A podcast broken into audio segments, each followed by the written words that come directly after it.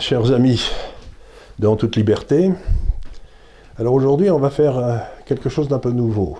Je vous présente Jean Messia, qu'on n'a pas besoin de présenter. Et on va essayer de raisonner avec lui, peut-être dans les semaines qui viennent, parce que ça peut devenir un petit peu des, des réunions qu'on aura souvent. Parce que Jean Messia est un de ces hommes qui a choisi d'être français. Et il y en a eu beaucoup dans l'histoire de France. Je pense à Romain Gary, c'était l'anniversaire il y a quelques jours, qui disait J'ai pas une goutte de sang français, mais la, la, France coule en moi, et qui aimait passionnément notre pays. Donc, ce qui m'intéresse beaucoup chez vous, c'est que vous êtes copte à l'origine, égyptien, et vous avez choisi de devenir français. C'était un parcours qui avait lieu assez fréquemment dans le passé, mais qui est moins courant aujourd'hui, si vous voulez. Cette espèce d'amour passionné que certains de ces personnages ont eu pour la France, vous semblez l'éprouver aussi. Donc je suis, je trouve ça extraordinairement intéressant. Donc j'aimerais que vous nous racontiez un petit peu comment vous êtes arrivé d'Égypte, pourquoi la France, comment vous avez été accueilli à l'époque, parce que ça nous replongera dans un monde qui est peut-être en train de disparaître, mais qui a été beau. qui a été beau. Oui, c'est sûr. D'abord, merci de, de, me recevoir dans votre, grand, dans, grand plaisir. dans votre émission. Effectivement, c'est une première pour moi. Je ne sais pas pas la dernière, mais en tout cas, euh, pour répondre à votre question, euh, alors avant de venir à mon, à mon parcours personnel, euh, vous avez dit quelque chose sur laquelle j'aimerais m'arrêter quand vous dites euh, c'est un parcours qui est de moins en moins fréquent aujourd'hui, qu'il était, qui était presque un parcours majoritaire il y a oui. euh, une quarantaine d'années. C'est qu'en fait, euh, je, je, pense qu'il y a, euh, je dirais, trois stades, enfin en tout cas une différence entre trois concepts lorsqu'on parle d'immigration. il y a l'assimilation, oui. c'est celle que la France a connue jusqu'au tournant des années 80. Et pour faire simple, pour que les téléspectateurs comprennent, l'assimilation, c'était que la France disait aux étrangers qui arrivaient devenez ce que nous sommes. Les Français disaient aux immigrés devenez ce que nous sommes. Alors c'était un, un, parcours qui était compliqué, c'était un parcours qui était initiatique. Nos, la ancêtres, France, nos ancêtres les Gaulois. Voilà, la France n'était pas, contrairement à l'idée fortement répandue mais fausse, la France n'était pas un pays hostile. Non, la France était un pays exigeant. Ce n'est pas pareil. C'est en gros, fais l'effort de nous ressembler, de te comporter comme nous, de parler comme nous, de vivre comme nous, et tu seras traité comme l'un d'entre nous. Voilà. C'était ça l'assimilation. Par la suite, avec le tournant des années 80, l'arrivée de Mitterrand au pouvoir, des socialistes, euh, euh, toute la grande époque des SOS racisme, on est progr... et donc la massification de l'immigration aussi, puisque avec le regroupement familial, euh, oui. l'immigration n'était plus celle d'individus, mais elle est devenue celle de familles entières, les familles entières constituant ensuite des peuples. Bon. Et donc, euh, on est passé à quelque chose qui s'appelle l'intégration. Et l'intégration, pour faire simple là encore, pour que tout le monde comprenne, ça consistait à dire aux immigrés, restez ce que vous êtes. C'était le droit à la différence, euh, voilà, vous êtes ce que vous êtes, restez ce que vous êtes et vous serez respecté et aimé comme vous êtes. Et puis, je pense qu'on est arrivé depuis maintenant une dizaine, quinzaine d'années à une sorte de gradation mortifère en la matière, euh, qui, que moi j'appelle, que personne, euh, c'est pas un concept qui est répandu, mais en tout cas c'est un concept que, que j'ai conceptualisé en quelque sorte, c'est le concept de désintégration. C'est qu'en gros les Français disent aux immigrés, devenons ce que vous êtes. Oui. Sans qu'on leur ait demandé leur C'est-à-dire que, je, je, je, vous, je, vais vous donner un exemple, euh, ceux qui affirment que euh, la République, euh, que l'islam est compatible avec la République, dans leur esprit, c'est au prix d'une adaptation de la République à l'islam et non l'inverse. Je vois très bien. Et c'est ça que j'appelle la désintégration. Oui. La désintégration consiste à vous défaire progressivement de lambeaux entiers de votre identité pour embrasser progressivement des, des identités autres que la vôtre. Mmh. Et c'est là-dedans qu'on nous baignons aujourd'hui. Tout à fait. Alors permettez-moi, pour répondre à la deuxième partie de votre question qui concerne mon parcours personnel, mais je, je pense que c'était important que je fasse oui, oui, euh, cette, ce, cette, introduction euh, un, un, petit peu conceptuelle, mais je crois très utile. Euh, moi, j'ai bénéficié de ce que j'appelle l'assimilation, mmh. puisque euh, à l'époque où je suis arrivé, euh, c'est-à-dire dans les années 70, euh, en tout cas mes, lorsque mes parents sont arrivés, l'intégration, on n'en parlait pas. C'était l'assimilation qui, qui, avait, qui avait cours à l'époque. Et pourquoi ont-ils choisi la France, vos parents Alors, figurez-vous que ma, ma, mère, en fait, était francophone et francophile. Euh, c'est une, une, chimiste. Euh, et donc, à l'époque, en 1977, il y a eu un jury de chimistes français euh, qui est parti euh, en Égypte parce que c'était une époque où la France manquait de chimistes. Mhm. C'était une époque où les élites françaises avaient une idée de ce qu'était la France et donc de son intérêt supérieur. Et donc, on faisait une immigration en allant chercher des compétences bien précises par rapport à ce qui manquait en France. Et il se trouve qu'à cette époque-là, la France manquait de chimistes. Et donc, euh, il y avait un jury de chimistes français qui est parti pour recruter 15 chimistes égyptiens euh, pour euh, leur payer des études doctorales en France et les insérer dans des circuits euh, de recherche universitaire en France. Donc c'était une époque où dans le fond une partie de l'immigration était choisie par des gens sur des critères de qualité. On faisait venir des gens parce qu'on en avait besoin. Exactement. Mais ce qui préside à cette immigration, c'est encore une fois la certaine idée de la France et de sa grandeur qu'avaient à l'époque les élites françaises. Parce que en matière, il, en est de l'immigration d'ailleurs comme de tous les domaines. Si vous n'avez pas une boussole nationale, ça devient du n'importe quoi. La boussole nationale s'applique à l'immigration. Qu'est-ce que ça veut dire? Ça veut dire que si vous avez un amour charnel pour votre pays, et si vous avez euh, votre pays à cœur et au cœur, à ce moment-là, vous le déclinez dans l'ensemble des domaines où vous allez tout faire pour satisfaire à l'idée que vous avez de votre propre pays et à son intérêt supérieur. Or, une fois que vous déboussolez en quelque sorte les élites, que vous les dénationalisez, eh bien, bah, ça devient n'importe quoi, mais pas seulement dans le domaine de l'immigration. Ça devient n'importe quoi dans le domaine de, euh, l'économie, dans le domaine de la monnaie, dans le domaine des relations internationales, etc., etc. Et donc, en matière migratoire, effectivement, il y avait un intérêt supérieur de la France qui consistait eh bien, à voir ce dont la France manquait et à essayer effectivement de recruter dans les pays euh, étrangers euh, des, immigrations qui étaient susceptibles de contribuer à la grandeur de la France, à la construction de la France, euh, à ce qu'on appelle communément le génie français. Son, rayonnement. Son rayonnement. Et donc ma mère, qui était de surcroît à l'époque une femme, dans les années 70, il n'y avait pas beaucoup de femmes à ce niveau d'études, et encore moins dans un pays comme l'Égypte. Euh, et donc le jury français euh, l'a reçu en entretien.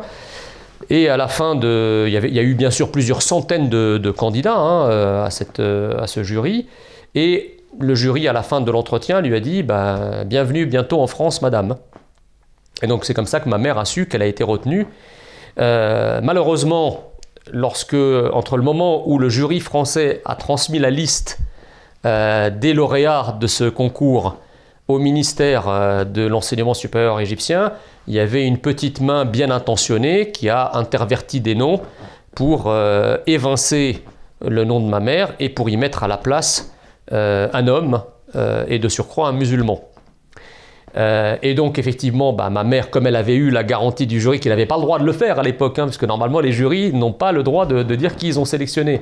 Mais ils ont eu ce petit clin d'œil, parce que je pense qu'ils ont été touchés par le fait d'avoir une seule femme parmi des centaines de candidats. Et donc, euh. Et donc, grâce effectivement euh, à la ténacité, à la persévérance de ma mère, grâce aussi à des gens au, sein du gouvernement égyptien de l'époque qui étaient tout à fait au courant de la gangrène islamiste qu'il y avait dans, le, dans l'administration égyptienne, eh bien, elle a pu corriger le tir et le, le, ministère a dû s'excuser en disant qu'il y avait eu une erreur, etc. Il, a, ah fait, il a fait amende honorable. Et donc c'est comme ça que ma mère est arrivée en, euh, en France euh, en 1978. Et donc nous l'avons rejointe quelques mois plus tard. Elle est arrivée au mois de juillet, nous nous sommes arrivés en octobre, dans la belle ville de Mulhouse.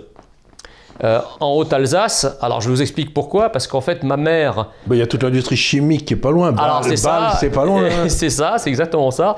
Et de surcroît, ma mère euh, a eu, je le dis euh, avec beaucoup d'humour, la mauvaise idée de se spécialiser en chimie macromoléculaire, hein, dont la spécialité ne se faisait qu'à l'université de Haute-Alsace à l'époque, c'est-à-dire à Mulhouse. Et donc c'est comme ça que nous sommes arrivés donc, dans cette ville du Haut-Rhin, euh, un beau matin d'octobre 78, en provenance du Caire. Je ne sais pas si vous imaginez le. le Caire Mulhouse, c'est un choc culturel. Un choc culturel. Euh, Et donc on est arrivé le soir, et puis dès le lendemain matin, enfin à peine arrivé le soir, parce qu'en fait on est arrivé en retard sur la rentrée, et l'école euh, tannait ma mère en disant quand est-ce qu'ils arrivent? Donc dès le lendemain matin, immédiatement plongé dans le bain, mes parents m'emmènent à l'école, on va voir le directeur. Le directeur se félicite que nous soyons euh, enfin arrivés. J'ai mon petit, à l'époque, donc j'avais 8 euh, ans, mon frère en avait 6. Il commençait à mon, petit frère brailler euh, à la mort. Donc mes parents l'ont accompagné avec une, surveillante dans sa salle de classe. Et moi, comme j'étais le grand garçon, je suis parti avec le directeur tout seul, avec ma petite mallette, mon petit cartable. Vous deviez avoir envie de pleurer aussi, non? Ah, c'était compliqué. Enfin, j'avais pas envie de pleurer, mais j'étais comme comment dirais-je, il y avait une sourde de frayeur, un stress, une angoisse. Euh, bon. On parcourt des couloirs, vous savez, comme dans certains films euh, de ces, de ces écoles des années 60, euh, avec des, des, carreaux de bois, de bois dans, des carreaux, de, des carreaux dans, des, dans des portes en bois. Ça ressemblait beaucoup à des casernes des lycées à l'époque. Hein. Exactement. On traverse les couloirs avec, avec vous savez, les, vous savez, là, temps, il y avait les porte-manteaux en bois qu'on ouvrait pour accrocher ses manteaux. et une porte de classe s'ouvre il y avait une jeune maîtresse d'école à l'époque euh, qui faisait sa classe tranquillement. J'ai 33, euh, 34 avec la prof Père Dieu qui se tourne vers moi.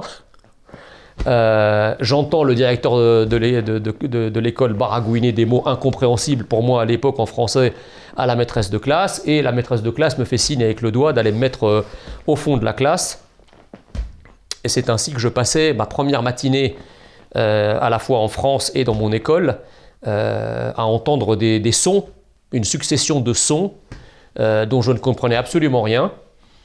Et pour la petite anecdote, à midi 30, donc ça c'est le, premier contact, je dirais, verbal, enfin non verbal en l'occurrence avec, avec la France, c'était mon camarade, midi 30, la cloche sonne, je tapote sur l'épaule de mon camarade, je lui dis qu'est-ce qui se passe, il me fait ah oui.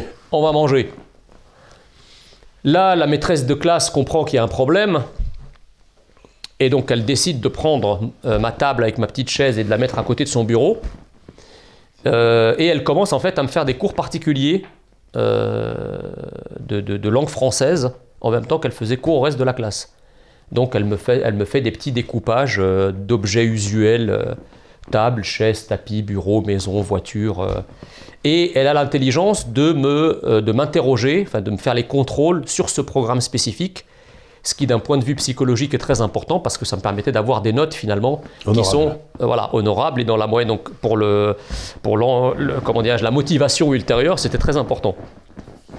De fil en aiguille, je commence à m'intégrer. J'ai aussi eu la chance d'avoir un, papa qui, lui, euh, un peu avant-gardiste, avait pris un congé sans solde, parce que mon père est diplomate, et il avait pris un congé sans solde pour accompagner ma mère hein, le temps qu'elle finisse sa thèse de doctorat euh, à Mulhouse. Alors mon père est un homme de Haute-Égypte, pour la faire courte, euh, un homme de Haute-Égypte ferait passer un Corse pour un progressiste sociétal. Donc c'est une société extrêmement patriarcale, et d'ailleurs il a été la risée de toute la famille qui lui disait mais qu'est-ce que tu vas faire? Tu, tu, vas pas faire homme au foyer pendant, pendant trois ans, tu es complètement fou, etc. Et mon père leur a dit écoutez, moi j'ai eu un poste à l'ambassade d'Égypte à Bogota, Ma femme, qui est très diplômée, etc., a mis sa carrière entre parenthèses pour me suivre, tout à fait normal que je fasse pareil. Alors on ne parlait pas de mai 68, ni, de, euh, ni d'égalité entre l'homme et la femme. C'était un couple chrétien. Et donc euh, mon père a fait ce que pour ma mère, ce que ma mère a fait pour lui. Et voilà, c'était ça rentrait dans, un, dans une entreprise d'amour familial qui n'avait rien à voir avec les idéologies, si vous voulez. Et donc j'ai la chance que mon père n'était pas francophone et donc il allait à l'Alliance française tous les matins pour faire des cours de français. Donc il révisait avec nous le soir. On travaillait tous ensemble. Euh, et progressivement, grâce à l'école, grâce à mes parents euh, à la maison, ben, j'ai commencé à, apprendre le français. Bon, c'est un âge, il faut dire, où on, apprend quand même assez rapidement les langues. Et au bout de deux mois, j'ai lu mon premier livre en français. C'était Oui, oui à la ferme. Euh, donc ce fut un grand moment d'émotion pour moi, parce que je terminais un livre dans une langue étrangère à l'époque. Et euh, bah, euh, à la fin du, au début du deuxième trimestre, bah, la maîtresse a, mis, a remis ma table euh, au cœur de la classe, et c'est comme ça que voilà, je me suis fondu, on va dire, dans la France. Alors, parmi les difficultés, bien sûr, vous savez, c'est un âge où aussi les enfants sont cruels, peuvent être extrêmement dictatoriaux, et donc, par exemple, dans les cours, dans, les séances de, sport collectif, eh ben, bah, je passais mes sports collectifs assis sur un banc parce que personne voulait euh, euh, d'un petit garçon qui ne, qui ne parlait pas le français, à qui, qui, qui avait du mal à communiquer. Euh, jusqu'au troisième trimestre où le sport collectif c'était du foot. Et comme vous le savez, dans, des pays, euh, dans les pays du, Moyen- du Moyen-Orient, eh bien, on apprend à jouer au foot avant de savoir marcher, si je puis dire. Exactement, exactement. Et donc, euh, il y en a, y a un téméraire qui a bien voulu me choisir dans son équipe. Euh, et donc, euh, quand il a vu qu'au bout de 5 minutes, j'avais marqué 3 buts, euh, la fois, la fois d'après, tout le monde se, se bagarrait pour m'avoir. Donc, quand on me dit que le, le- le- le sport, de manière générale, et le foot est un facteur d'intégration, alors ça a été, cette idée a été dévoyée aujourd'hui parce que malheureusement, il n'y a plus que ça. Euh, mais c'est vrai qu'à l'époque, ça faisait partie de toute la panoplie assimilationniste. euh, Ben, vous savez, c'est un petit peu ce qui est arrivé à Camus euh, avec le professeur, avec son Monsieur Germain, et lui aussi jouait au foot. et ouais, c'est ça. ouais. C'est lui aussi jouait au foot à Alger, quoi. Mais enfin, Voilà. c'était la même idée, quoi. C'était. Et puis après, bon, bah, ma foi, bah, j'ai... ma mère a, a soutenu sa thèse fin 81. Immédiatement après, euh, mon père a eu une mission à l'amba- à l'ambassade d'Égypte à Paris, donc nous avons bougé à Paris. J'ai été scolarisé chez les Jésuites à Saint-Louis de Gonzague, où j'ai eu une excellente à, une époque où euh, euh, les Jésuites conservaient finalement la belle tradition scolaire française qui fut celle des années 50, 60. euh, et qui forçait l'enseignement public à rester bon. Parce que moi, j'ai été. euh, mon père était officier, donc on s'est baladé partout. J'étais soit dans des écoles de jésuites, soit au lycée. Et comme les écoles de jésuites étaient très bonnes, si vous voulez, les lycées étaient obligés exactement. de rester au niveau. défi permanent. hein. C'était- ils avaient, les lycées avaient une concurrence en quelque sorte. Même dans toutes les villes en fait, de province. Tout à fait. Donc à ce titre, par exemple, moi je n'ai pas fait une seconde. J'ai fait une humanité. Voilà. Je n'ai pas fait une première, j'ai fait une rhétorique. C'était les anciennes, euh, les anciennes appellations. Donc effectivement, c'est une, euh, une, excellente, euh, une excellente formation à qui je dois, à qui je dois énormément. Euh, et parallèlement, si vous voulez, de- quand vous avez 14, 15, 16 ans, bah, vous commencez à vous éveiller à la vie, à, Oui. à essayer de comprendre le monde qui vous entoure.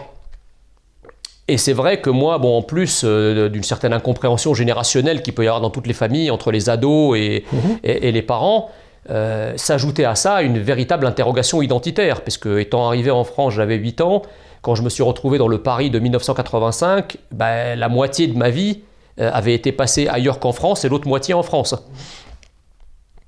Et donc, je, euh, la décision, après que mon père ait, fini de, de sa mission à l'ambassade d'Égypte à Paris, comme ça faisait quand même un certain nombre d'années que nous vivions en France, ma mère a dit écoute, on ne peut pas revenir en Égypte, les enfants ne savent plus parler l'arabe, ils ne savent plus l'écrire.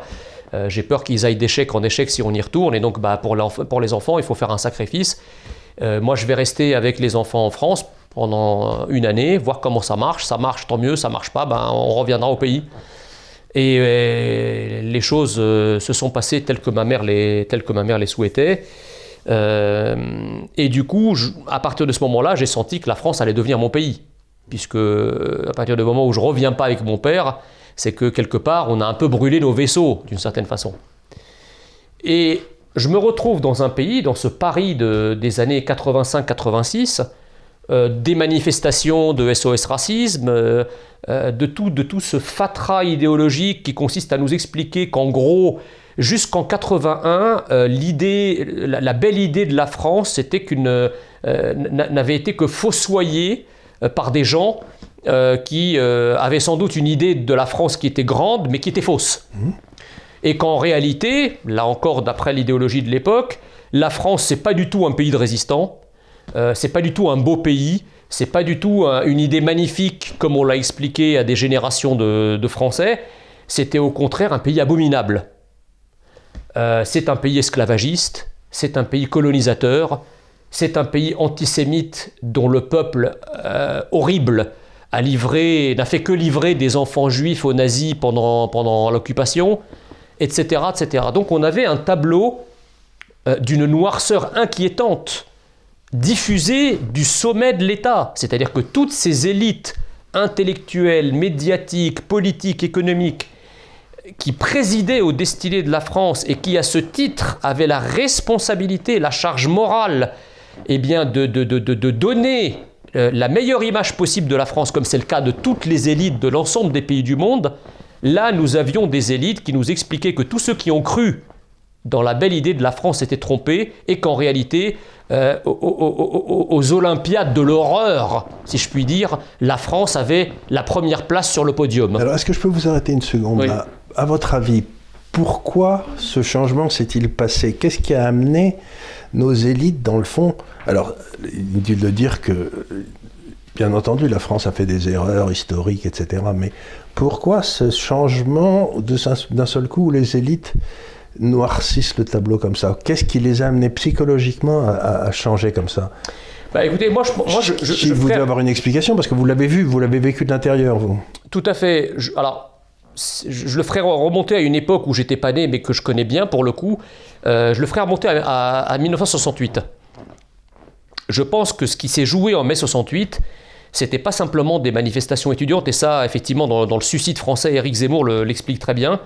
Euh, ce qui s'est joué à ce moment-là, euh, c'est une sorte d'affrontement idéologique entre deux conceptions de la France et ce qui en découle la conception de la famille, la conception euh, euh, etc., de, la nation, etc.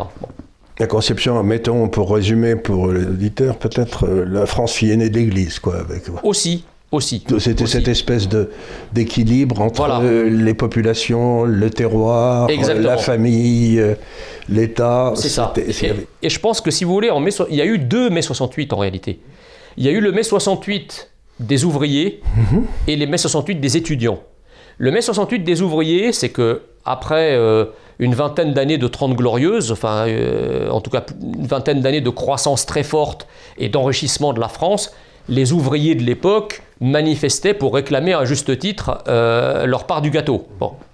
Et à côté de ça, il y a, ce il y a l'autoproclamée commune étudiante qui étaient grosso modo des fils et des filles de, à papa du boulevard Saint qui habitaient le boulevard Saint-Germain et qui se sont mis à jouer à la révolution euh, inspirée du maoïsme, euh, du trotskisme, du communisme, etc. Et donc, euh, ce, sont en réalité les enfants des élites françaises de l'époque. Les, les, les, les, 68, ce qu'on appelle. Ils sont restés au pouvoir de 68, grosso modo. Aujourd'hui, les, derniers sont en train de claquer, quoi. Alors, à l'époque, ils n'étaient pas encore au pouvoir. Mais ils y arrivaient. Mais c'était des gens qui étaient dans leur vingtaine, donc c'était effectivement la plupart étaient des étudiants. Mmh. Sauvageons, etc. Ils ont tendu la main aux ouvriers français de l'époque mmh. pour faire cortège commun. Et bien sûr, les organisations syndicales de l'époque leur ont dit vous êtes gentils, vous, euh, ce soir, vous serez au coin du feu dans le grand salon de papa euh, rue des Saints-Pères, mais nous, on va retourner dans nos banlieues rouges, euh, on va suer 100 et pour continuer de bosser et de gagner notre beefsteak. Et à partir de là, je pense qu'il s'est créé entre les futures élites françaises et l'ouvrier français une sorte de dépit amoureux. Tant et si bien qu'en 81, c'est-à-dire à peu près 20 années après, ou 15 années après, en réalité, c'est le moment où tous les étudiants de mai 68 commencent à arriver progressivement au sommet de la société française et beaucoup arrivent, euh, je dirais, dans les jupons de la gauche euh, en 81 avec Mitterrand et commence à investir tous les lieux de pouvoir économique, médiatique, euh, politique, etc. À partir du moment où ces 68 arts qui étaient étudiants, qui aujourd'hui, enfin qui à l'époque arrivent aux responsabilités, ils ne vont avoir de cesse que de faire payer au peuple français et donc indirectement à la France, eh bien, leur refus de faire leur leur euh, idéologie, leur conception de la France, etc. Donc je pense qu'en 68, les 68 arts avaient perdu la bataille, puisque mhm. en fait le, gaullisme, enfin, De Gaulle et le gaullisme sont rapidement revenus une année après, mais je pense qu'à ce moment-là, ils ont gagné la bataille idéologique qu'ils mettront ensuite en œuvre une fois qu'ils arriveront au pouvoir progressivement à partir de 81. Et effectivement, de, ça, on n'est jamais sorti. exactement. Et la constitution idéologique qui gouverne la France depuis maintenant une quarantaine d'années, c'est ce livre abject de Bernard-Henri Lévy, L'idéologie française, qui est le condensé, le condensé de tout, de tous ces, de toutes ces, de toutes ces outrances, de toutes ces, comment dirais-je, de toutes ces abominations qui gouvernent la France, puisque dans ce livre, Bernard-Henri Lévy explique tranquillement que euh, Auschwitz, en fait, c'est euh, le, résultat lointain euh, des Lumières, hein. en gros, hein, pour faire court. Hein. Et donc, vous, à ce moment-là, vous continuez vos études, vous faites bah, Sciences Moi, si vous voulez, j'arrive au milieu de ça, au milieu de cette. Vous avez du mal à comprendre, mais vous, bah continuez à bosser quand même. Bah, c'est-à-dire que naît en moi un profond malaise identitaire, c'est-à-dire que le pays que j'ai quitté n'est plus véritablement le mien, et celui qui aspire à le devenir, on me l'interdit. C'est celui que vous aimiez, c'est celui que vous vouliez rejoindre. Alors, c'est celui que je voulais. Alors, pour le coup, c'est celui dans lequel je vivais, Oui, oui. que je, ne- que je ne connaissais pas véritablement, ou alors uniquement à travers les poncifs euh, qui étaient diffusés du sommet de l'État avec toutes ces manifs en cours savamment orchestrées, organisées euh, par euh, les médias, etc. Mais vous savez, on dit toujours que, que la, la philosophie, toute philosophie naît d'une contradiction ou d'une interrogation.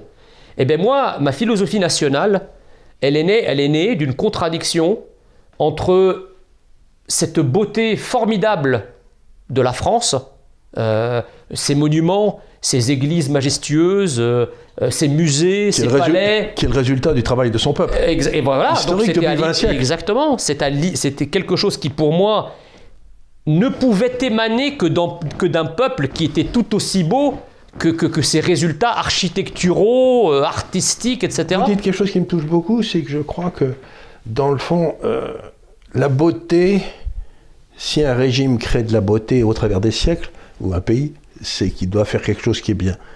Parce que j'ai toujours été très surpris en retournant euh, après la chute du mur de Berlin dans les pays de l'Est et tout, tous les monuments qui avaient été Sont faits sont laids. Oui, C'est-à-dire que tous ces gens socialistes communistes de l'autre côté du rideau de fer, ils ont engendré de la laideur. Ben, vous savez, Monsieur Gave, moi j'ai toujours, la- la- enfin, j'ai, j'ai toujours eu l'habitude de penser que la beauté était l'antichambre du bien. Je crois que vous avez, c'est, très bien cette formule. Voilà, c'est exactement Voilà. ce que je voulais dire. Et je crois Et- que donc on peut pas dire d'un peuple qui a créé cette beauté. Vous allez dans les campagnes françaises, vous allez, vous regardez les et vous regardez les Mm. églises, vous regardez tout ça, et ça ne peut pas venir de gens qui pensaient bas. Voilà, exactement. C'est que ce sont le peuple français est un peuple qui a toujours eu une idée euh, assez magnifique, il faut bien le dire, euh, de la beauté.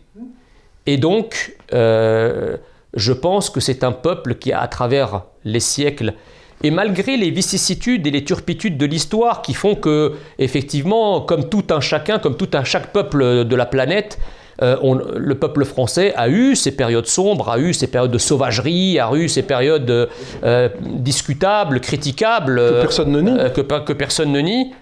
Mais intrinsèquement, je pense que euh, la lueur du bien a toujours fini par l'emporter. Oui, je Je, d'accord. je vais vous donner un exemple. Oui, il y a eu l'affaire Dreyfus. Oui, l'affaire Dreyfus, il y a eu des gens qui ont condamné un capitaine innocent, etc. Mais c'est comme si la France était ce pays qui a, qui a toujours eu une sorte de cran d'arrêt, inspiré par le bien dont je vous parlais tout à l'heure, qui empêche ce pays de tomber dans l'irréparable. Comme est tombée l'Allemagne. Comme est tombé l'Allemagne, comme est tombé le Japon, comme même est tombé les États-Unis Oui, ou la Grande-Bretagne. Oui. Hein. Euh, et donc, je me suis dit, bon, donc cette contradiction entre le discours et ce que je viens de vous dire me dit, il doit y avoir quelque chose d'autre que ce que j'entends. Et bien, quand ce que j'entends ne me satisfait pas, je lis. Tiens, c'est marrant, je fais pareil. J'essaye de comprendre en lisant ce Voilà. que les autres en disent. Voilà. Donc, ce que j'écoute ne me convainc pas. Euh, et rappelez-vous de cette formule de Descartes, la vérité est ce à quoi l'esprit adhère spontanément. Là, en l'occurrence, il n'adhérait pas ni spontanément, ni, Ni du tout. ni du tout. Euh, et donc, effectivement, bah, je, me suis mis, euh, je me suis mis à lire, et à lire frénétiquement.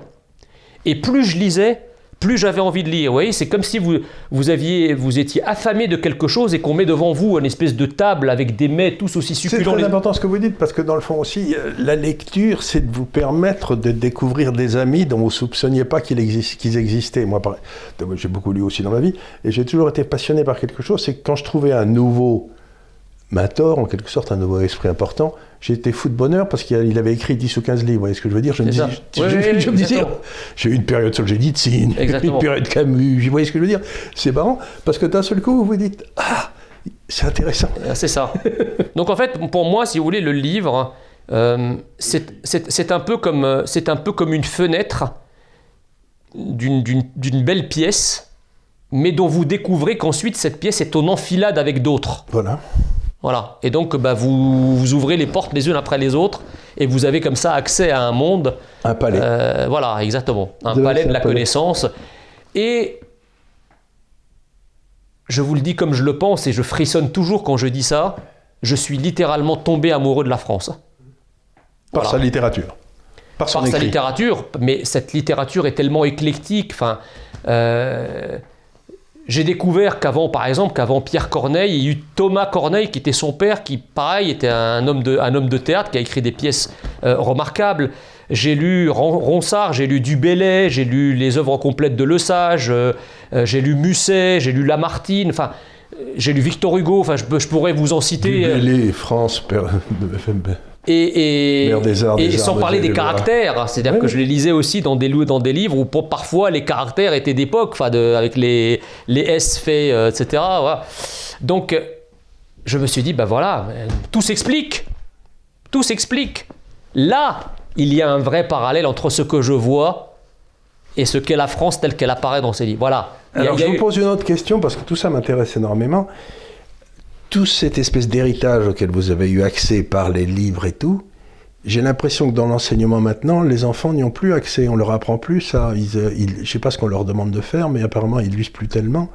Parce que ce que décrivez, c'est un petit peu exactement ce que décrit Zemmour aussi. Mm. Il est arrivé, lui aussi, c'était un- il arrivait du fin fond d'Afrique du Nord, et puis il a Oui, mais il découvert était francophone, lui. il était francophone, mais il a découvert le plaisir de la lecture.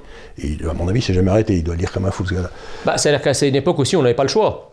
Il n'y avait pas la télévision, il n'y avait pas avait la télé. Enfin, il y avait la télé, mais il n'y avait pas les tablettes, il n'y avait pas les portables, il n'y avait pas les jeux électroniques. Enfin, vous savez, aujourd'hui, euh, euh, La facilité est euh, très vous grosse. savez, ben, quand Bergson a constaté l'ampleur du progrès technique, et je vous parle du début des années 50, il a dit que l'être humain ne s'en sortirait pas s'il ne, s'il ne, ne- ne s'accordait pas un supplément d'âme. Mhm.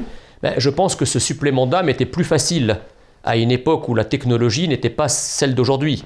Parce qu'elle est bouffeuse de temps, euh, mais voilà. vous apprenez rien. Exactement. Ça, c'est la première chose. Et je pense qu'il y avait aussi, dans mon immigration, et compte tenu justement de, de cette absence de technologie, quand on arrivait dans un pays, on brûlait ses vaisseaux. Mhm. C'est-à-dire que moi, immédiatement, le lendemain où je suis arrivé en France, euh, bah, j'ai été obligé de regarder le- à l'époque le, le journal d'Antenne 2. Même si je comprenais rien, la télé était en français. On n'avait pas de télé satellitaire.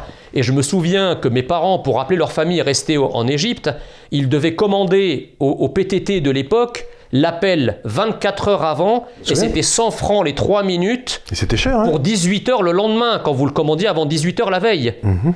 Donc si vous voulez, il y avait effectivement une rupture nette avec votre pays d'origine. Aujourd'hui, vous avez des grâce au progrès technique, grâce aux tablettes, aux, Vous pouvez euh, rester à- culturellement... au WhatsApp, au- au Viber, enfin toutes ces applications qui vous permettent de rester. en- Vous pouvez être physiquement dans un pays et continuer à vivre exactement comme vous viviez euh, au pays, en étant connecté même encore plus avec les gens que vous avez laissés, encore davantage que si vous habitiez encore à côté d'eux. Oui, j'ai connu ça un petit peu à Londres, euh, où j'ai vécu 20 ans. Vous savez, j'étais parti à Londres pendant un grand moment euh, dans la City. Et, et ce qu'il y avait quelque chose qui était euh, très rigolo, c'est qu'autour du lycée français, il y a un endroit que les, les Anglais appellent le French Zoo, vous savez, Mm. le, le zoo, Oui. le zoo français, Mm. quoi.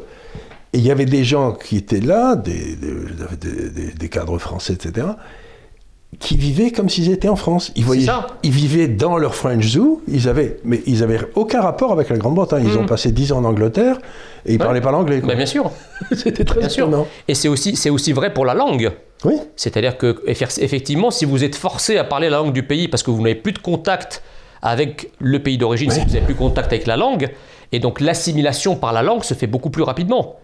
Euh, voyez? Donc euh, pour toutes ces raisons, et alors ça c'est je dirais le- les raisons, euh, on va dire, euh, exogènes, Oui. liées à la technologie, bon.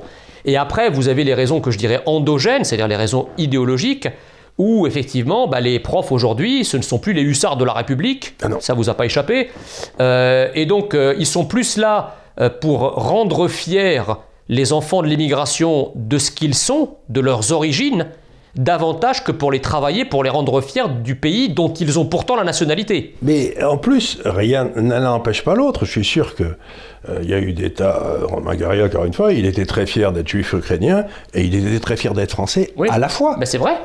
À la fois, je veux dire, il n'y a aucune raison de penser que ça doit se faire au détriment de l'autre. justement, c'est pas au détriment, mais justement dans la tête de, ces, de, de ce, de ce De corps enseignant, le fait qu'on, et bizarrement, le fait qu'on explique aux gens qu'ils doivent être fiers d'être français, c'est automatiquement compris comme étant euh, une espèce de, une- un enseignement de la honte d'être ce qu'ils sont. C'est faux. Alors que bien sûr, c'est pas exclusif. Euh, moi, et, et- et je le- je l'ai- moi, je l'ai vécu et je le vis encore aujourd'hui très régulièrement. Quand je dis je suis fier d'être français, on me dit espèce de traître. T'as nié, tu nies tes origines, t'es pas fier de ce que t'es? Mais en quoi c'est contradictoire? On peut très bien être fier, et Dieu sait que j'ai des raisons de- de- de- d'être fier d'être égyptien, une civilisation millénaire. Exactement. Euh, Surtout les Coptes. surtout les Coptes, qui, sont, qui en sont les descendants les plus, les plus, les plus immédiats et les plus directs. Pourquoi je, je devrais, en étant fier d'être français, automatiquement avoir honte d'être d'être égyptien? Oui. on peut, on peut avoir une double fierté. Or, le problème, c'est que si on vous dit tu dois être fier de tes origines, ce que ça ne dit pas, c'est en fait tu dois avoir honte d'être français. Voilà. Et pourquoi? Pour les raisons que j'expliquais en exergue à mon propos, c'est-à-dire parce que la France est un pays qui t'a colonisé, qui t'a réduit en esclavage, qui a été antisémite, etc. Et donc, c'est- c'est- les deux sont, sont contingents en fait, c'est-à-dire que parce que la France est dans l'esprit de nos élites un, un- un- un pays haïssable, les élites cultivent une forme de haine de soi dont la fierté des origines des immigrés n'est que le résultat. C'est-à-dire, on est tellement mauvais que tout le monde est meilleur que nous. Quoi. Voilà. Et, surtout, encore une fois, euh, c'est pareil. Au nom de quoi euh, Au nom pourquoi Moi, j'ai- j'aimerais qu'on m'explique ça. Et si vous, parmi les téléspectateurs, vous avez des, des gens qui représentent cette idéologie-là, j'aimerais qu'ils m'expliquent pourquoi l'amour du prochain doit nécessairement et absolument passer par la haine de soi. Je comprends pas. Ben, savez, Moi, je, je suis. Enfin, En on- tant que vous êtes chrétien, voilà, tu aimeras ton prochain comme toi-même. comme toi-même. Ça suppose qu'on s'aime soi-même. Voilà. Donc si on veut vraiment aimer l'autre, Il faut commencer par s'aimer soi. il, faut, il faut commencer par s'aimer soi. Sinon, l'immigration qui est soi-disant faite par humanisme, par charité, par tolérance, par bienveillance, n'est en rien une entreprise d'amour.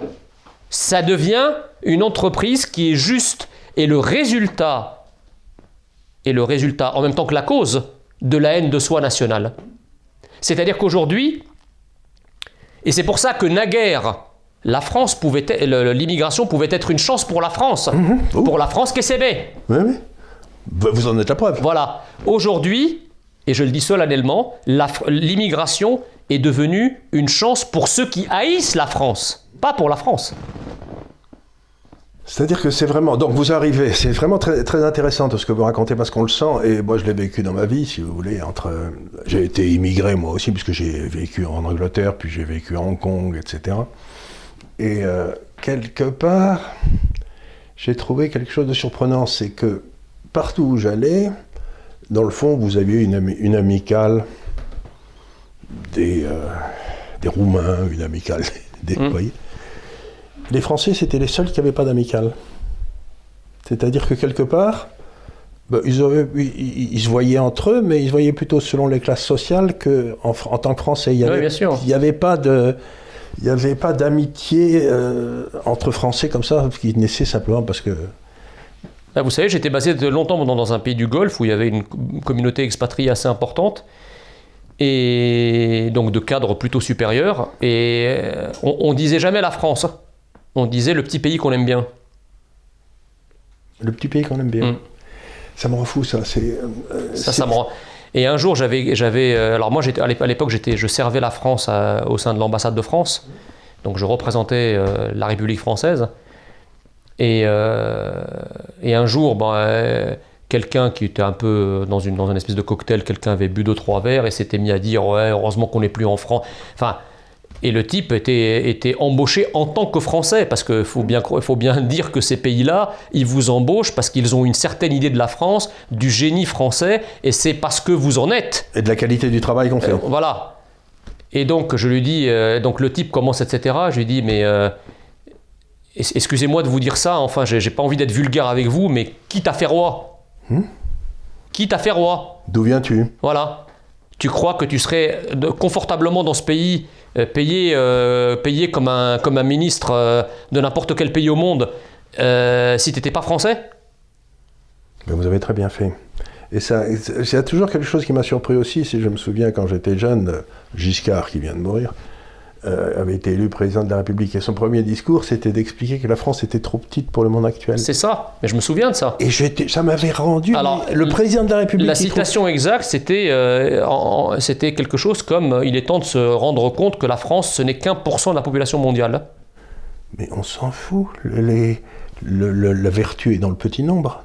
Bah, écoutez, je crois que on, on- on dit que euh, bon paix à son âme, mais on dit que Giscard d'Estaing était un homme brillant, ce qu'il était probablement, mais en tout cas, il, il n'était pas historiquement euh, ou en tout cas euh, Vous savez ce que sur la Raymond puissance. Disait? Il disait le, le pauvre ne sait pas que l'histoire est tragique. Oui, tu sais, tout à fait. Non, mais attendez, euh, on, on nous dit, et, et c'est encore. En fait, Giscard a été l'avant-gardiste, en quelque sorte, de la liquidation de la France. et Ses, ses successeurs n'ont fait qu'accélérer. Absolument, je suis Voilà. tout à fait d'accord. Euh, et donc, quand il dit que la France est un tout petit pays, parce que 1% de la population mondiale, ça, ça laisse entendre que c'est un pays microscopique.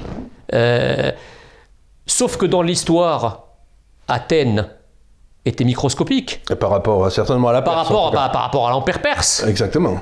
Or, quel est, le, quel est de celui des deux qui a la- laissé la, la- la- la- la plus euh, grosse postérité? Bien sûr. Ou regardez un, peuple microscopique, c'est le peuple israélite. Ouais, par exemple. Et ça fait 5000 ans, tout en étant. Mais, mais que il, a fait des merveilles, quoi. Enfin, je veux dire, des Exact- inventions incroyables. Exactement. Et Israël est, un tout, est aujourd'hui un tout petit pays géographiquement et qui dépose un nombre de brevets extraordinaire, Extraordinaire. euh, qui est très très avancé. euh, donc, cette idée. Voilà. Et, Alors, euh, alors, et on peut prendre d'autres exemples. On nous dit, oui, mais la France, elle peut rien faire toute seule, il faut qu'elle abandonne sa monnaie, il faut qu'elle abandonne sa souveraineté, parce que vous comprenez, on pèse plus rien.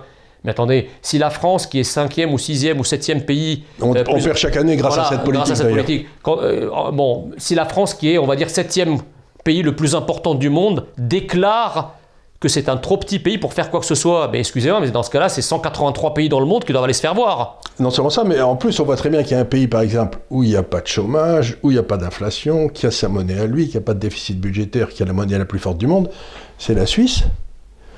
Oui, mais c'est pas le seul. C'est pas le seul, mais je veux dire, et pourquoi on per- pour, pour- la, la seule raison pour laquelle la Suisse est un pays qui marche très bien, c'est si j'ose dire, c'est qu'ils n'ont pas de l'ENA. Vous voyez ce que je veux dire? Je ne vais pas dire Alors ça, je suis pas d'accord avec vous. Ça, je suis pas d'accord avec vous. c'est la je je démocratie vous- directe Je vais vous répondre dans un instant. Non, parce que sur la Suisse, on va vous dire oui, mais elle a une industrie bancaire, etc. Prenons la Corée du Sud. Mais l'industrie bancaire, elle est plus petite que l'industrie française en pourcentage du PIB. La Suisse, c'est l'extraordinaire de la Suisse, c'est son industrie.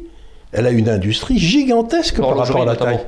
De l'horlogerie, tout le monde en parle, mais euh, la chimie, Mm. euh, les médicaments, la, la mécanique fine, on pense toujours que les Suisses, c'est ceux qui ont inventé les coucous et le chocolat.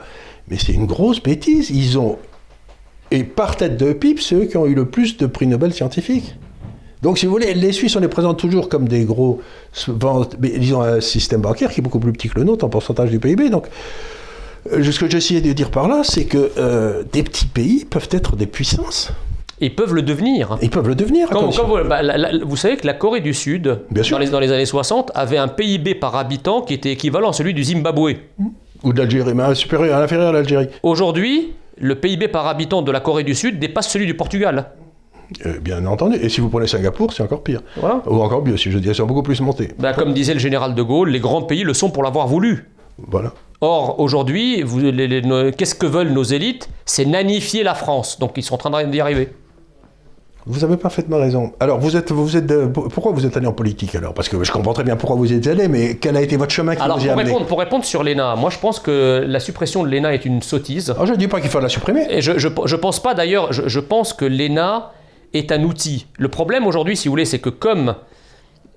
Il faut reprendre les choses un peu dans leur contexte. Je pense que naguère, la France était un pays majeur dans tous les sens du terme. Oui. C'est-à-dire un pays adulte. Un pays adulte, c'est-à-dire un pays libre. Parce que seuls les adultes sont libres. Par Bien sûr. définition, quand vous êtes mineur, vous êtes représenté. Vous avez un représentant légal, que ce soit vos parents ou d'autres personnes. Bon.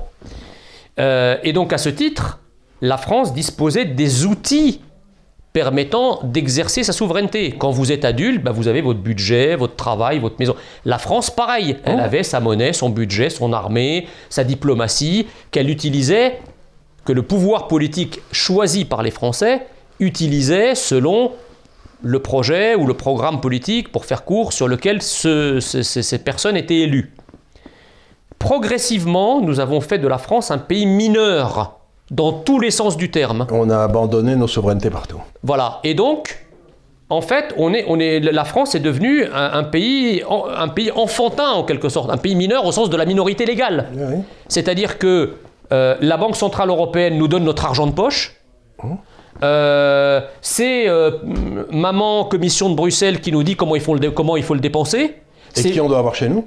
c'est papa OTAN qui nous dit contre quels sont, qui- sont nos ennemis et comment il faut se défendre contre eux, etc., etc. Donc nous sommes devenus un pays mineur. Alors je peux vous expliquer pourquoi si vous voulez.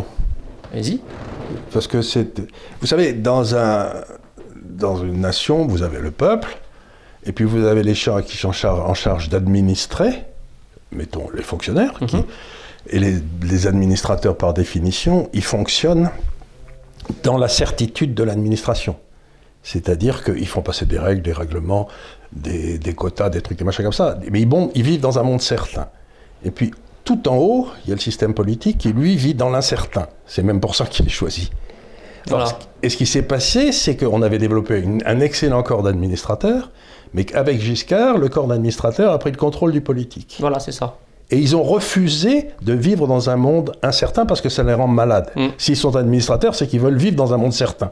C'est ça. Et donc, vous, vous passez dans le monde incertain, et vous, et- et vous- Avec vos certitudes. euh, et surtout, vous le filez à tous ceux qui veulent bien le prendre, parce que c'est impossible pour vous de le supporter. Donc ils disent, bah, moi je ne suis pas capable, donc je vais filer la monnaie aux Allemands, je vais filer la défense aux Américains, je vais... Mais vous savez, c'est pas, d'ailleurs, c'est pas quelque chose de nouveau. C'est-à-dire qu'en fait, euh, quand vous prenez l'histoire militaire euh, de la France des années 20 et 30, en fait, la France avait à l'époque livré sa politique de défense À l'Angleterre. à des militaires. Non, à des Il militaires. y a des militaires, oui. À des militaires, c'est-à-dire au fond des techniciens. Techniciens. La ligne Maginot, c'est quoi Qui a été faire une ligne Maginot. Qui fait, fait- parce que c'est une réduction de l'incertitude. Voilà, donc si vous voulez, on a laissé la- le, le corps politique français être absorbé par des gens ça. qui haïssent l'incertitude. Et aujourd'hui, pour la crise sanitaire, Oui, on le livre ça aux médecins. On livre ça aux médecins qui en font... Le, le soi-disant conseil scientifique, dont d'ailleurs le pouvoir politique n'est qu'une caisse enregistreuse en quelque sorte. Mais en plus, ce pouvoir, euh, j'en ai parlé avec quelques médecins qui m'ont dit que tous ces médecins qui étaient là, ils n'avaient pas vu un malade depuis 40 ans. Ce, ce sont des médecins administratifs. Mais, mais pas plus. que- oui, c'est vrai, c'est vrai. Ouais. Donc ils n'ont pas, ils pas été. à- Ce qu'on appelle des rats d'état-major. Voilà, c'est ce qu'on appelait. Vous savez, c'est- on disait toujours. bah, pour savoir quels sont les bons généraux, il faut qu'on ait une guerre, parce que tous les gars qui sont arrivés au sommet, ils sont nuls. Donc le premier étage de la guerre, c'est de libérer, de, C'est ça. c'est de faire sortir les gamins et de Exactement. faire monter les bijards, quoi. Et donc, si vous voulez, bah, pour les nains, moi je pense que c'est un, excellent outil pour peu qu'on qu'on qu'on oriente complètement. Qui reviennent à l'administration. Voilà, Qui exactement. reviennent à l'administration, qui ne sortent plus. Et, et il faut que le politique joue le rôle de politique. En fait, le. le- C'est-à-dire que ce qu'il faudrait faire, si je peux me permettre, c'est euh, faire comme en Suisse, en Angleterre, aux États-Unis. Les fonctionnaires peuvent faire de la politique, mais ils donnent leur démission de leur, euh, de leur corps d'origine Hmm. instantanément. Dès qu'ils dès qu'ils sont élus, ils ne retourneront plus jamais dans la- dans la- l'administration. Voilà. Parce que ça, ça. Et ça- donc, euh, moi je, je- je pense que. donc le- c'est très bien, mais Ouais. à, à sa place. Donc la grande ambition, si vous voulez, de la France aujourd'hui, euh, en tout cas c'est mon ambition pour la France et c'est ça qui m'a finalement amené en politique, c'est que je veux que mon pays redevienne un pays majeur. Comme C'est refaire, refaire de la France un pays majeur dans tous les sens du terme. C'est-à-dire que- sortir de cette servitude volontaire Voilà. si forte, si justement décrite par la Boétie. Ouais. Et, et vous savez, euh, euh, je sais plus, alors il faudrait que je retrouve la citation, mais nous préférerons toujours le vertige de la liberté au confort de la servitude. Bien sûr. Ah. Mais vous dites quelque chose qui est absolument essentiel là, c'est-à-dire que ce qu'il faut, et je suis très libéral, hein, ce qu'il faut, c'est restaurer l'État. Mm. J'aime beaucoup une, for- une formule de De Gaulle qui avait reçu de Lebrun, il, elle est dans ses mémoires. Euh, de Gaulle avait reçu, le, euh, en 1945, il avait reçu Lebrun, il dit c'était mélancolique le dernier. Et il dit, j'avais reçu le dernier chef de l'État de la Troisième République. Et il disait, l'ennui, c'est que ce n'était pas un chef et qu'il n'y avait plus d'État. Mm. C'est ça. Il faut rétablir l'État. Il faut le faire dégrossir. Il fait des tas de choses qu'il ne devrait pas faire. Et qu'il refasse. Parce que la France sans son État, C'est plus la France. c'est- C'est un poulet sans tête. C'est un poule- c'est- c'est- J'ai utilisé exactement la même formule. euh, C'est un poulet sans tête. Donc il ne faut pas, pour un libéral, je me retrouve dans la situation très curieuse de dire la France sans son État, mais il faut qu'il reste là où il doit être. Il n'a pas à s'occuper des chaussures de ski, des gens qui vont aller skier à la montagne la semaine prochaine quand on est en Suisse. Mm. Vous voyez ce que je veux dire? Mais enfin, le président de la République, il parle de- d'em- d'empêcher des gens d'aller skier en Suisse parce qu'on a fermé les pistes en France. Mais il est complètement à la masse, quoi, vous vous dites.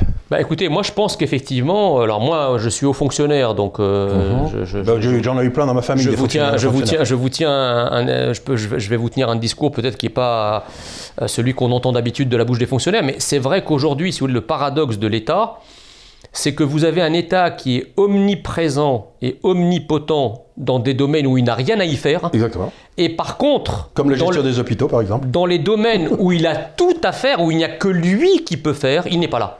Mais ce que je veux dire, c'est que le domaine de l'État, c'est le domaine où le marché ne peut pas fonctionner. Où on- vous ne pouvez pas introduire la ça. ouais. concurrence. Bah, C'est-à-dire la police, La l'armée, la, la justice, justice, la la diplomatie. Voilà, et là, là, c'est évident qu'on peut et encore, aujourd'hui, on vous explique que la police, euh, les, les sociétés pourrait- de sécurité, euh, Oui. J'ai vu les sociétés de sécurité. En fait, ce qui se passe, c'est que vous allez avoir, comme en Californie, des espèces de domaines qui ont leur police privée. voilà, c'est ça, ouais. Et puis euh, les- où les gens riches dedans, et puis vivent dedans, et puis tous les autres, ils sont là-bas, euh, ils, Ouais. sont, ils sont tués, mais tout le monde s'en fout, quoi. C'est Ouais. pas, c'est pas, c'est, pas, l'État, ça. C'est, Blackwater, quoi. C'est Oui, des mercenaires, en fait. c'est des mercenaires. Donc vous vous retrouvez là. Alors qu'est-ce que vous allez faire maintenant? Racontez-moi. Bah écoutez, donc moi après, comme vous le savez, j'ai mené des études d'économie. Je, suis économiste de formation. Je fais de l'économie depuis la, la première, euh, Faudra que je vous montre un jour ce qu'on fait ici. ma première ES, et puis j'ai soutenu une thèse de doctorat en 99 qui est en ligne d'ailleurs si elle vous intéresse, Sur quel sujet? Euh, qui s'intitule Le statut économique des politiques budgétaires face au traité de Maastricht et d'Amsterdam. D'accord. Et donc l'idée c'était euh, est-ce que une euh, pour, pour faire simple, ce qu'on appelle le policy mix, c'est-à-dire, euh, euh, bon, vous le savez très bien, mais je l'explique aux téléspectateurs, c'est une politique monétaire, une politique budgétaire. Quand vous n'avez plus qu'une seule politique monétaire et à l'époque euh, 12 politiques budgétaires décentralisées, comment faire fonctionner ce policy mix Donc moi j'ai démontré dans ma thèse que ça ne pouvait pas fonctionner. Mais évidemment, bien sûr. Euh, bon, ça m'a valu beaucoup de problèmes parce que j'ai j'ai soutenu le, en mars 99 à la veille de l'entrée en vigueur de l'euro. Et donc, euh, comme on a. J'ai écrit un livre qui s'appelait Des lions peinés par des ânes. Ouais, ouais. Dans lequel j'expliquais que ben, l'euro allait amener à trop de maisons en Espagne, trop de fonctionnaires en France et trop d'usines en Allemagne. oui, c'était très très juste ça. Ouais. Et c'est Ah exactement non, c'était passé. exactement. Euh, C'est passé comme ça. Donc j'ai dit, ça peut pas marcher. Ça peut pas marcher. Vous ne pouvez pas maintenir dans un taux de change fixe des, pays qui ont des productivités du capital et du travail différentes, sauf à faire des transferts massifs. Mm. Mais le transfert, en quelque sorte, transfert massif, euh, ça déshonore celui qui le reçoit et ça déshonore celui qui le donne. Voyez ce que je veux dire? Regardez l'Italie du Nord et l'Italie du Sud. Ça crée la mafia, ça crée la corruption, ça crée... Tout la seule fait. chose qui crée de la valeur, c'est le travail payé à son juste Mm. prix, si j'ose dire. Oui, non, c'est vrai.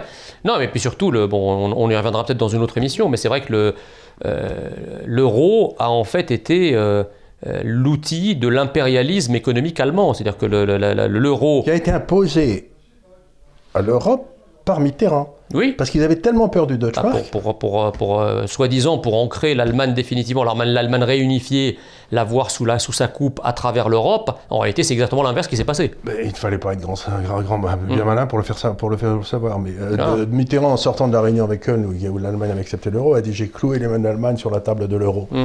Mais Elles, se sont, elles se sont déclouées depuis. hein. Bah, c'est nous qui sommes cloués pour le coup. Enfin, nous, on est, nous, on est crucifiés. On gros- n'est pas cloués, on est, cruci- on est crucifiés. Et l'Italie encore plus que nous. Ouais. Et donc, euh, bah, écoutez, après, j'ai fait Sciences Po Paris. euh, et puis j'ai été admis à l'ENA donc, euh, en 2000, fin 2002. Et donc ma promotion, c'est 2003-2005, Romain Gary, puisque vous avez commencé par ça. Ah, Il n'y a rien de plus beau que la promesse de l'eau. Ben, voilà. C'était. Et, Et donc- j'ai vu un petit remarque. Votre Oui. mère devait être une femme étonnante. Parce que la plupart de. Très souvent, quand vous regardez ceux qui ont réussi en France, comme ça, ces immigrés qui arrivaient, qui voulaient être français, très souvent la mère était quelqu'un qui avait un, Ah un bah, personnage moi, très fort. Ma mère, euh, c'est une, euh, une figure euh, centrale et tutélaire de ma vie. C'est c'est toujours elle qui m'a encouragé, toujours, toujours elle qui a cru en moi. Euh, ma mère, je lui dois tout. Enfin, euh, Ben, ben voilà, mais c'est ce, c'est ce que disait Romain Gary, ouais, c'est ce que disait. ouais, tout à fait. il, y a, ouais. il y a toute une série de gens comme ça qui parlent toujours du rôle de leur mère Mm. dans leur fond, dans, dans leur, dans, leur, dans leur histoire d'amour avec la France. Voilà. L'histoire d'amour commence souvent avec la mère. Mm. Donc moi je suis rentré en politique à la fin des années 90, j'ai milité dans un certain nombre de cercles souverainistes, dont à l'époque la Fondation Marc Bloch, Oui. que vous avez peut-être connu. Euh, j'ai ardemment milité pour le, pour, euh, contre l'abandon du franc euh, Bien sûr. euh, et, et contre l'euro par la même occasion. Bon, ça n'a rien donné. Après, bon, j'ai été admis à l'ENA, donc je suis parti servir la France à l'étranger pendant plusieurs années. Et je suis revenu en France de l'étranger en 2011, date à laquelle Marine Le Pen a pris la, la tête du Rassemblement national. Donc j'ai commencé à m'intéresser un petit peu à ce qu'elle faisait, à l'écouter, etc. Bon, euh, et puis au bout d'un moment, en fin 2015, je lui ai envoyé un mail pour, pour la rejoindre parce que je voulais. euh, Ouais. euh, L'idée, si vous voulez, c'est que Servir. je voulais servir. Et l'idée, c'est qu'à un moment, bon, bah, j'ai réussi, je dirais, académiquement et professionnellement. Je dois cette réussite à la France et à son peuple. Je ne me voyais pas terminer tranquillement mes jours en, en terminant euh, euh, directeur d'administration centrale ou chef de service en, étant payé avec un salaire à deux chiffres, en disant aux Français, bon bah merci d'avoir joué les gars, maintenant je suis tranquille, démerdez-vous. Euh, je me suis dit, je, arrivé au crépuscule de ma vie, je, ne peux pas me regarder dans, un miroir sans au moins avoir cherché à rendre une partie de la dette morale que je dois à la France.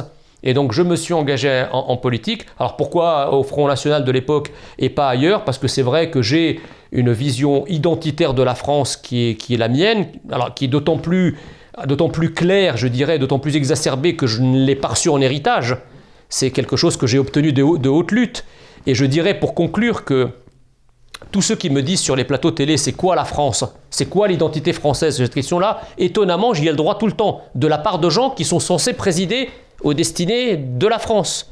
Et donc qui sont censés incarner l'identité Je française. peux répondre? Oui, C'est ah, une- C'est une histoire d'amour. oui, alors c'est une histoire d'amour, mais je, je veux dire, la France, c'est un pays qu'on aime. On La ju- France- on la juge pas. la France, La c'est- le seul pays où les hommes et les femmes on- s'entendent bien. on tombe amoureux de la France Voilà, on tombe amoureux de la France. comme on tombe amoureux d'une femme ou Je comme on entre en religion. Voilà. Euh, le cœur a ses raisons que la raison ne connaît pas. Je suis d'accord avec vous. D'accord Et donc c'est quelque chose effectivement de charnel, De charnel. passionnel, euh, voilà, c'est- comme ça. Et tous ceux qui, tous ceux qui m'interrogent, et je, je le dis ouvertement à l'ensemble de ceux qui nous regardent, euh, qu'est-ce que la France Je vais vous donner une réponse qui n'est pas du tout une réponse prétentieuse ni orgueilleuse. Je vous dis, la France, c'est moi. Pour une raison simple, Voilà. c'est que je n'étais pas français. Et vous l'avez choisi. La France a fait de moi ce que je suis devenu, c'est-à-dire français. Quoi de moins que de faire en sorte, moi à présent, de faire en sorte que la France reste ce qu'elle est, c'est-à-dire française. Voilà, je suis un fils de France. Voilà, C'est ce que vous êtes en train de nous dire. exactement. Eh bien, écoutez, je suis très content de vous avoir reçu. Je suis sûr qu'on va avoir des tas de conversations intéressantes. Bah, parce écoutez, que avec grand plaisir. on a des points communs. Avec grand plaisir. Des points communs et des points de divergence qu'on explorera la prochaine fois. Exactement, mais ça aussi c'est passionnant. Oh, vous savez, que je crois que c'est Montaigne qui disait toujours qu'il faut frotter son esprit à C'est ça, celui le des autres. cervelle. Oui, frottement de cervelle. Je Euh, crois bah, que- vous savez, en, plus, on- on- nous avons la chance d'être dans une démocratie moderne. Oui. Et en démocratie, le désaccord n'est pas, pas un crime, c'est une opportunité. Voilà, voilà, voilà, exactement. Merci beaucoup.